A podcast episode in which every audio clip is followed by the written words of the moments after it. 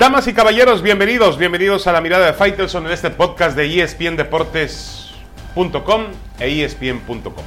Bueno, Tigres está ante un paso que mucha gente dice que es histórico, sí, de acuerdo, la oportunidad que tiene el fútbol mexicano de enfrentar eh, una final del Mundial de Clubes y a un equipo tan prestigioso y tan poderoso como el Bayern de Múnich. Pero mucha gente cree que el resultado es lo importante. Y ustedes me van a perdonar, yo sé que atento contra pues una esencia misma del deporte, donde mucha gente que dice que eh, ganar no es todo, sino que es lo único, parafraseando aquel maravilloso coach de fútbol americano, eh, Vince Lombardi. Sí, ganar es importante, estoy de acuerdo en, en todos los aspectos, pero lo del fútbol mexicano, que nunca ganaba nada importante, pasa más por las sensaciones, pasa más por la forma, por el estilo, por la manera en la cual juega en el campo de juego. Y eso es lo que yo le voy a pedir a Tigres para este jueves en, en Qatar. Que salga al campo de juego liberado. Primero, sin miedos. Porque los miedos hay que dejarlos no en el vestidor, sino mucho más lejos que el vestidor. Hay que salir con con, liberado de esa situación de que, qué es lo que pasa si gano, qué es lo que pasa si pierdo, qué es lo que pasa si me meten una goleada como le ocurrió al Barcelona en su momento con este Bayern de Múnich. Yo creo que lo primero que tiene que hacer Tigre es salir liberado y después salir a jugar su fútbol a mostrar su personalidad, a tocar la pelota, a tener posesión, a buscar profundidad, a buscar vía sus jugadores desequilibrantes como Quiñones, como Aquino, jugadas por las bandas y que tengan oportunidades dos jugadores de mucho peligro como André Pierre Guignac y Carlos González. Se dice fácil, ¿no? Se dice muy fácil, pero hay que hacerlo en el campo de juego ante un Bayern de Múnich que eh, está decidido y ya lo dijo el técnico Flick, está decidido a traer el trofeo para el Mundial de Clubes, aunque para, para ellos realmente el trofeo, vamos, no es que no revista una trascendencia, pero no es el más importante de todos. Para Tigres es el trofeo más importante de todos. Para el Bayern Múnich es un trofeo, sí, del Mundial de Clubes, pero hasta cierto punto un trofeo que no les da ni les quita. Es decir, para mí el Bayern de Múnich no será mejor o peor equipo a partir del resultado que tenga ante Tigres. Y para Tigres, en cambio, la jornada significa, el partido significa realmente esa oportunidad de aprovechar. Y también, aunque se enojen por ahí, para el fútbol mexicano, porque finalmente Tigres juega en el fútbol mexicano, compite en el fútbol mexicano y enseña y va a enseñar este jueves sus virtudes, sus defectos, sus avances, sus retrocesos conforme a lo que compite en el fútbol mexicano. Ahí la importancia del partido. Y yo creo que, eh, insisto, los, más allá del resultado está el cómo pierdas y hasta el cómo ganes. Pasó en la última participación de un equipo mexicano en el Mundial de Clubes con Rayados de Monterrey. Rayados fue a jugar a Qatar y le hizo un gran partido a Liverpool. Eh, y enseguida lo que se dijo después del partido es que Liverpool no había puesto a sus mejores futbolistas y que eh, esa situación pues le permitió al equipo de Antonio Mohamed en ese momento jugar bien el fútbol. Bueno, eso fue problema de Liverpool. Eh, mm, este jueves la situación para Tigres será diferente, porque Tigres va a enfrentar a un Bayern Múnich que va a ir por todo, va a ir completo, no va a ir con, con jugadores suplentes. Y obviamente tendrá que lograr esa, esa, esa proeza futbolística de jugarle al tú por tú al mejor equipo del mundo. Yo creo que también en México tendremos que encontrar el, justo medio, eh, el equilibrio para poder eh, eh, apreciar, juzgar y, analizar este partido, ¿no? tendremos que hacerlo responsablemente los, los que nos dedicamos a esto, porque yo creo que hay que valorar lo que veamos. Es decir, hay que valorar lo que está haciendo Tigres, pero tampoco tirarnos por el balcón y decir, no, no, no, no, ya esto es el triunfo total, absoluto del fútbol mexicano, que es maravilloso y que es uno de los mejores del mundo y como le pudo competir al Bayern de Múnich, pues ya estamos en otro nivel. No, no, no, atención, ¿eh?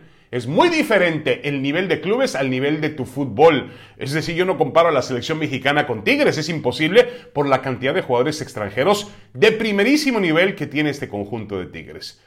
eh, yo creo que nos da un parámetro del el fútbol que se juega en México, pero no en general del fútbol mexicano. E insisto, tampoco hay que rasgarnos las vestiduras por una situación como esta. Tranquilos, es un partido de fútbol que sí puede mostrar eh, qué tan aventajado o qué tan atrasado está el fútbol mexicano, pero hasta ahí nada más. Hasta ahí nada más. Tigres juega, sí, hay que decirlo, el partido más importante en la historia de un club mexicano. Y yo creo que el resultado es lo que menos importa. Regresamos a la mirada de Faitelson.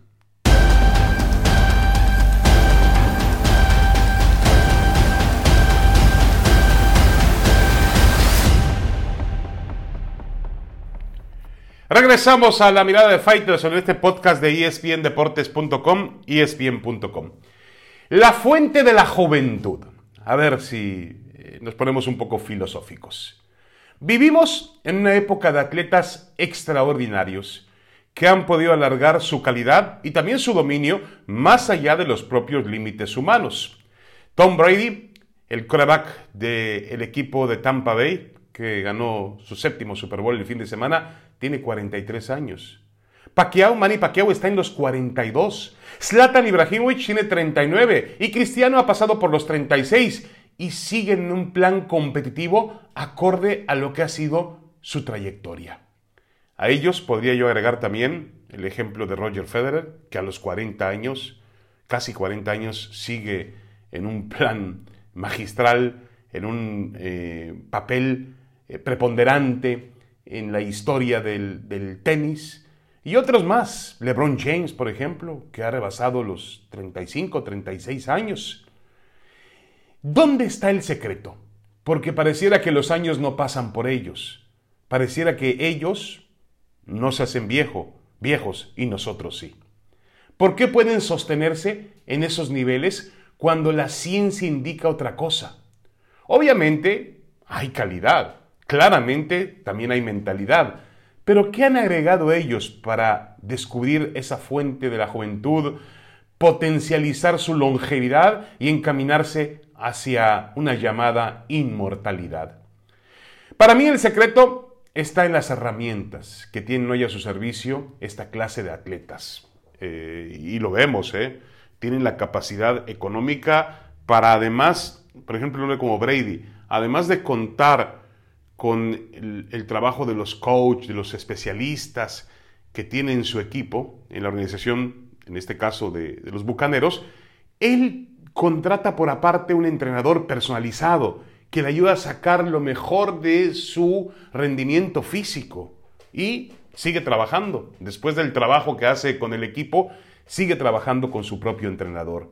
Luego hay una asesoría científica, la tecnología aplicada al deporte, eso es evidente. También se han aprovechado de esto eh, los deportistas. Hay un cambio, que esto es, no es un tema menor, en la alimentación. La mayor parte de ellos tienen nutriólogos especializados y revisan muy bien lo que consumen, lo que llevan a su cuerpo, que es finalmente la gasolina de un ser humano y la gasolina de un atleta. La alimentación es fundamental para todos más para un atleta de alto rendimiento.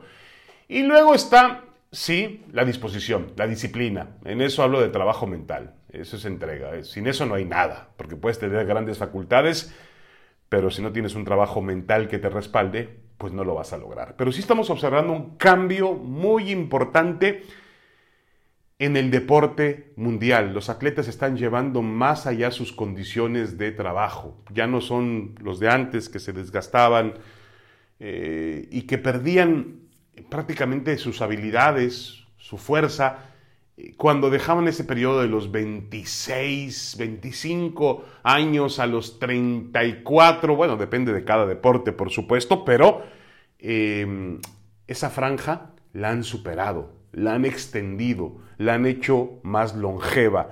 Y lo vemos con Brady, que en un deporte de, de contacto es que se nos hace algo normal, pero el tipo tipo tiene 43 años. 43 años, por Dios. Y jugando un deporte de altísimo rendimiento, de altísima exigencia, y un deporte donde si, descuida o pierde una, una, un segundo o una milésima de segundo, pues le cae de encima tres tipos de, de, de, 300 libras o más.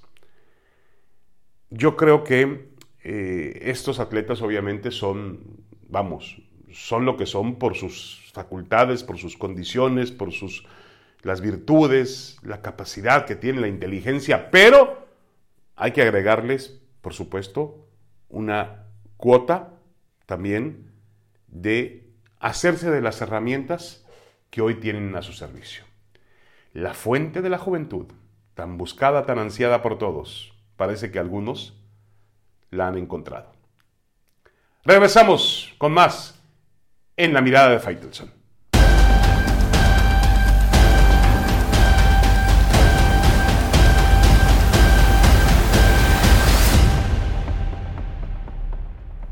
Regresamos a la mirada de Fighters en este podcast de espndeportes.com e espn.com. Bueno, en el fútbol internacional hay una, una guerra, no es una guerra, una, una sí, sí, una, batalla de acusaciones.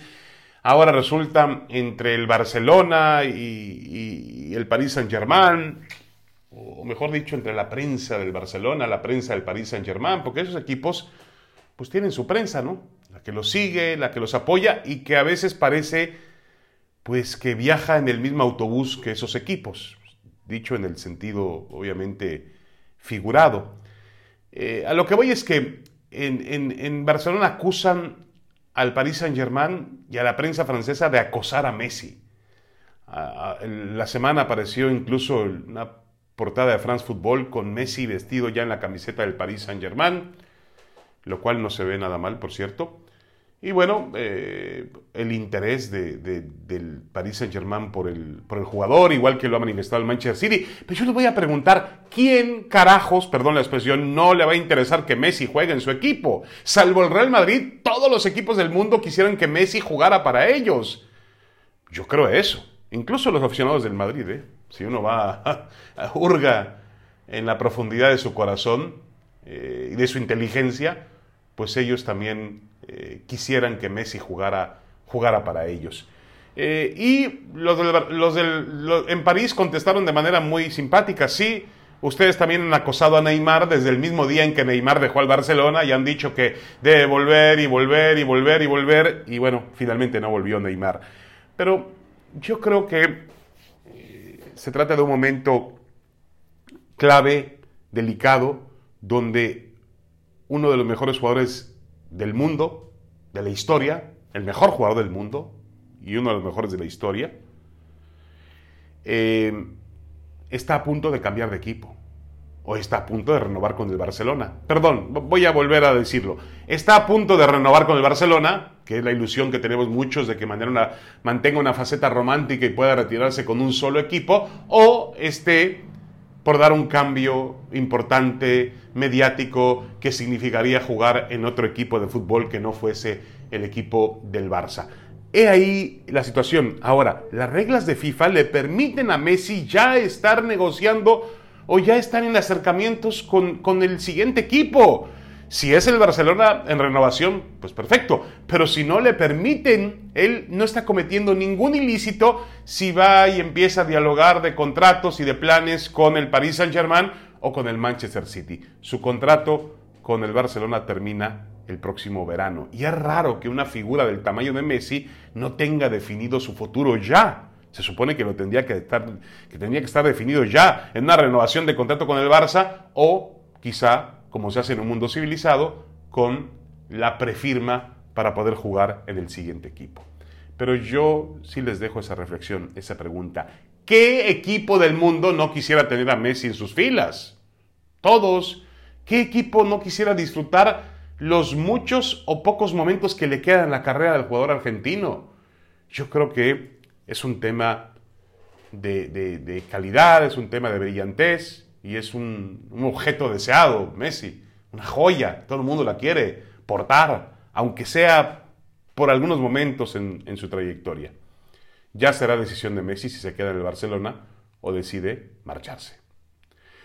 Muchas gracias. Esta fue la mirada de Faitelson en el podcast de espndeportes.com e espn.com. Un abrazo, disfruten las actividades deportivas en el líder mundial en deportes. Gracias, saludos.